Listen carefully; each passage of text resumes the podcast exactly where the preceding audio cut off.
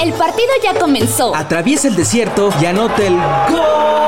Sigue el rastro de la copa. Sigue el rastro de la copa. Tras las dunas del mundial. Tras las dunas del mundial. Porque el fútbol es universal. Es universal. El Mundial se acerca y la afición ha comenzado a moverse hacia Qatar 2022. Pero para viajar a Qatar, tal vez tengas que tomar en cuenta las siguientes consideraciones. Antes de viajar a Qatar, debes enterarte de todas las medidas que hizo el gobierno qatarí para recibir a todo el turismo y a la fanaticada. Para llevar un mejor control de la entrada y salida del país, Qatar desarrolló la aplicación Eteras, una plataforma a la que todos los turistas deberán registrarse pues es uno de los requisitos obligatorios. Esto con el objetivo de conocer datos relevantes sobre los viajeros, como el hotel donde se hospedarán y su certificado de vacunación. Además, es recomendable que lleves a la mano tus documentos vigentes y tu itinerario, ya que el gobierno de Qatar requiere que entres con una reservación al país sobre tu estancia. Aunque no te preocupes, tal vez puedas ahorrar un poco de dinero al viajar desde otro país.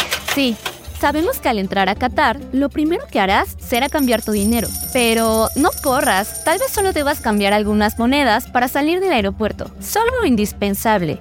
Y busca una casa de cambio cerca de las ciudades. Una recomendación de la FIFA es que lleves tus boletos para los partidos y si te es posible, tramitar la Hayacard.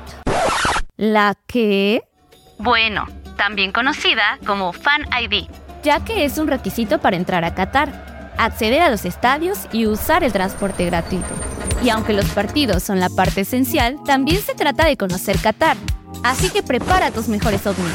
No, digo los ovnis más adecuados. Si visitas los lugares más tradicionales, debes utilizar ropa completa, ya que la cultura y la gente de Qatar ha pedido que sean respetuosos con ello. Medio Oriente tiene un código de vestimenta estricto. Y aunque en algunos lugares como clubs, playas y hoteles pueden ser flexibles, es importante respetar las costumbres de los lugareños eh, para evitar conflictos. Aguas con tomarte selfies con personas locales, ya que esto puede considerarse ofensivo, mm, sobre todo si es la policía o el gobierno. Y hasta poder salir a grabar TikToks o videos puede ser conflictivo, ya que se requiere un permiso y hasta aprobación para utilizar un tripié en la calle. ¡Salud!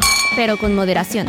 Qatar tiene una política de cero tolerancia con el consumo de alcohol. Y aunque sabemos que beber una cerveza para disfrutar de un partido es algo común, en Qatar no está permitido consumir bebidas alcohólicas y mucho menos estar en estado de ebriedad en espacios públicos. Tanto que cometer este delito te puede costar alrededor de 3.000 riyales, es decir, más de 16 mil pesos, o tú decides, hasta 6 meses de prisión. Por último, pero no menos importante, no olvides que Qatar ha dicho que penaliza los actos afectivos públicos. Y aunque no hay nada de malo en ello, Qatar ha dicho que estos actos son mal vistos y podrían ser penalizados. ¿Aún quieres ir a Qatar?